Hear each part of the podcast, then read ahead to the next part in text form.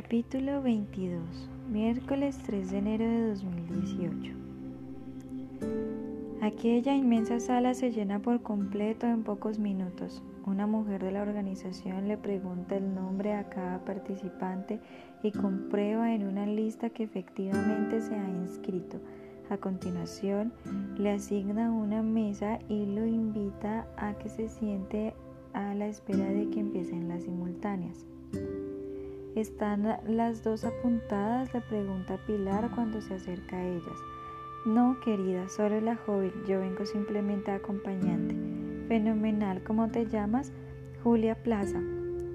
La mujer echa un vistazo a la hoja en la que tiene anotados, por orden alfabético, los nombres de los inscritos en el torneo y subraya con un bolígrafo negro el que acaba de escuchar. Perfecto, Julia, tu mesa es el número 12. Puedes sentarte cuando quieras. Mucha suerte. Gracias. La mujer le sonríe y se aleja en busca de otro participante al que asignar su mesa de juego. Julia y su abuela se dirigen hacia el número 12. ¿Estás nerviosa? Un poquito, aunque me han entrado muchas ganas de jugar. Cuánto me alegro. Entonces, ¿ha sido una buena idea que vengamos? Claro que sí. Te lo confirmaré en cuanto acabe la partida. La chica pasa por debajo de un cordón de seguridad para ocupar su mesa. Pilar se queda al otro lado a un par de metros de distancia.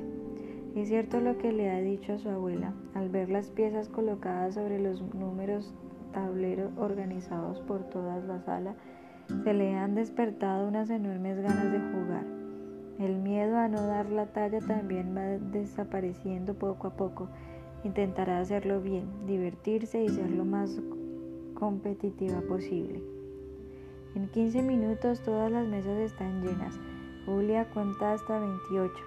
Le parece increíble que alguien pueda enfrentarse a tanta gente al mismo tiempo y posiblemente ganarlos a todos. Aunque se trate de una gran maestra internacional y una de las mejores jugadoras de ajedrez que hay en España, le impresiona que una persona tenga tanta capacidad de concentración. El murmullo de la sala crece cuando aparece Ana Matlance. Su aspecto es sobrio y aparenta tranquilidad en todos sus gestos. Lleva un vestido de flores que le llega por las rodillas, una rebeca negra medias y zapatos del mismo tono, un colorido pañuelo sobre su cuello. Los jugadores y sus acompañantes aplauden y ella saluda amablemente con una sonrisa tímida. Sin más, se dirige a la mesa número uno en la que está sentada una chica con rasgos asiáticos. Le da la mano, le desea suerte y mueve ficha. El peón del rey blanco a la casilla número 4. Ana repite el mismo movimiento en las primeras ocho mesas. A partir de la número 9 cambia y el que adelanta es el peón de la reina a D4. Es lo que juega con Julia. La chica siente un cosquilleo interior al estrechar la mano del ajedrecista Georgina y responde con un gracias igualmente, cuando ésta le desea suerte. La observa marcharse hacia el siguiente tablero y después piensa durante varios segundos lo que va a hacer. Mueve el caballo del rey a F6. La partida ha comenzado. Los primeros minutos se le hacen un poco largos pese a que es consciente de que son 28 tableros y Ana juega muy deprisa. Julia la espera impaciente deseando comprobar cuál es el siguiente movimiento que aquella mujer ha calculado en su privilegiada mente. De vez en cuando la joven se vuelve hacia Pilar que la sonríe y le hace el gesto de conformidad con los dedos pulgares. Debe reconocer que aquella ha sido una idea excelente. Ella fue quien le enseñó a jugar al ajedrez cuando apenas tenía cinco años. Sus padres la dejaban a, su cuidado algunos fines de semana y abuela y nieta se pasaban horas y horas frente al tablero. Ya se veía por aquel entonces que aquella niña era muy especial. Pronto empezó a ponérselo difícil y a ver jugadas con bastante antelación. Leía las partidas con suma inteligencia y mejoraba a pasos agigantados, hasta que llegó el día en que le ganó. Pilar le preparó una riquísima tarta de manzana como premio a su primera victoria, y aquel lance se ha convertido en una tradición que se reproduce el día 1 de enero de cada año. Sin embargo, Julia nunca se tomó el ajedrez como una obligación, le gustaba, se divertía jugando y analizaba partidas en internet de grandes maestros en torneos importantes. Así descubrió a Magnus Carlsen y el flechazo fue inmediato. El noruego se convirtió en su ídolo y en un auténtico referente. La primera hora de la simultánea se cobra sus primeras víctimas. Varios jugadores ya han caído derrotados frente a Ana. La partida con Julia, en cambio, continúa equilibrada. La ajedrecista Georgina intenta gobernar el centro del tablero y cada vez es más agresiva. La chica, por su parte, se defiende sin fisuras, aguardando el instante adecuado para contraatacar, aunque no está segura de poder llegar a hacerlo en algún momento. La sala sigue vaciándose. Hasta el momento, Ana ha ganado todas las partidas que han terminado. Solo quedan siete jugadores en lisa y una de ellas es Julia, que aguanta como puede los movimientos ofensivos de Matznatze. La Georgiana está apretándole por el flanco del rey. Ha volcado su alfil negro y las dos torres en esa zona. Parece solo una cuestión de tiempo que la victoria caiga del lado de, de las piezas blancas, hasta que Julia lo ve.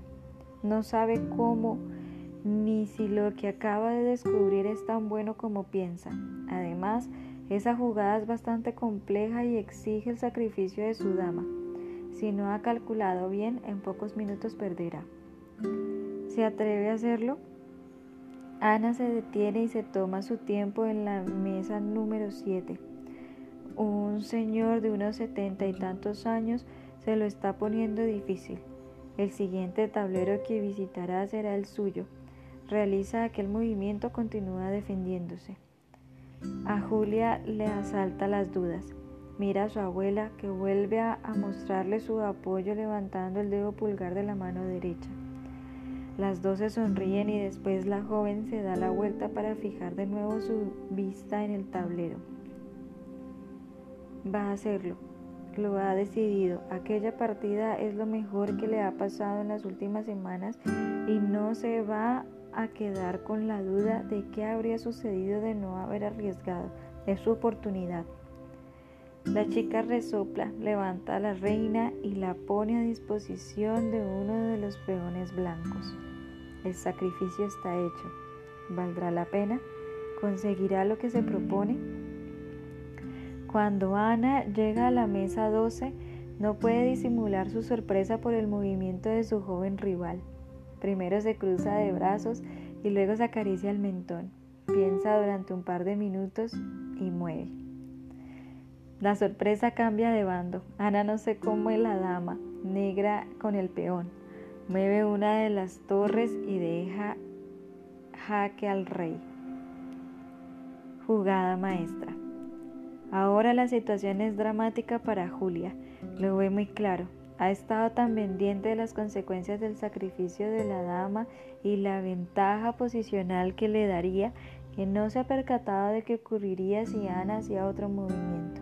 Prácticamente no tiene escapatoria. Por eso aquella mujer es campeona de todo y ella solo una simple aficionada al ajedrez. La jugadora georgiana camina tranquila hacia el siguiente tablero. La mujer juega en la mesa número 18, abandona. También el hombre que está sentado en la 27. La chica mueve el rey hacia la casilla de la izquierda y sabe que en breve terminará arrinconado en H8. Julia vuelve a suspirar y se gira en busca del consuelo de su abuela. Sin embargo, en esta ocasión no la ve detrás de ella. Se levanta de la silla para tener mejor perspectiva de la sala, pero no la localiza. ¿Dónde habrá ido? Matnatze regresa rápido. El hombre de sesenta y tantos años de la mesa siente también ha claudicado.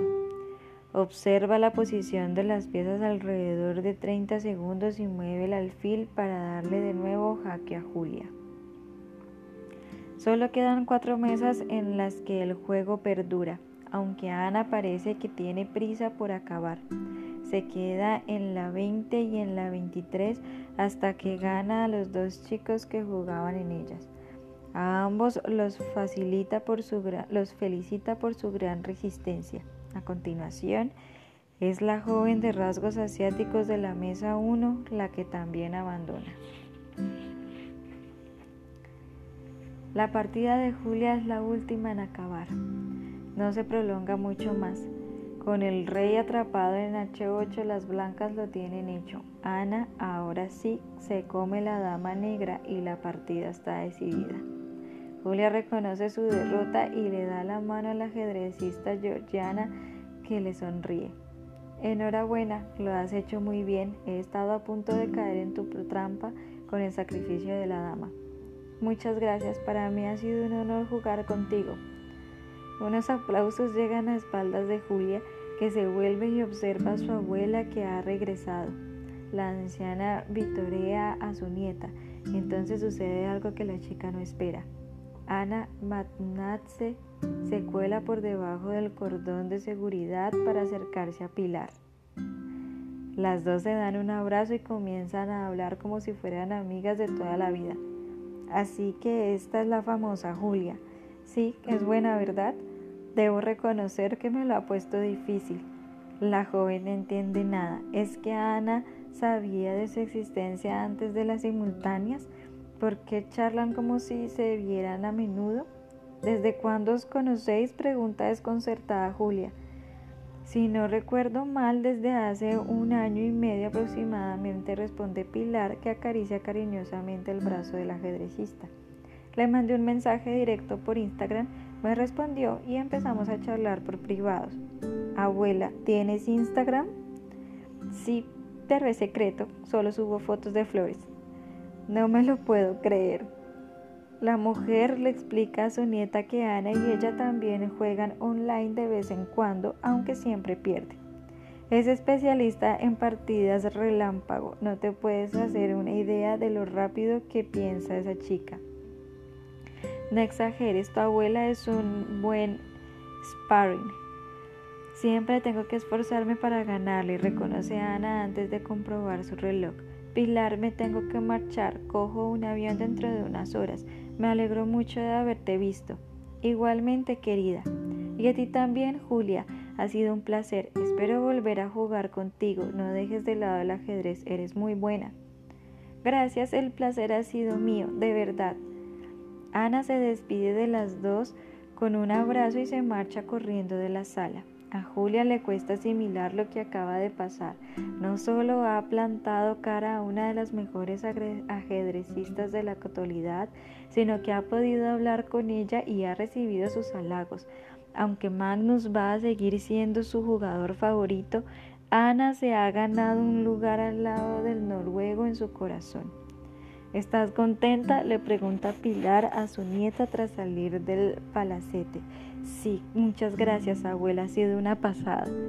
Bien, me alegro mucho, comenta la anciana, que de pronto se pone seria. Me ha llamado tu padre mientras jugabas. ¿Sí? ¿Qué te ha dicho?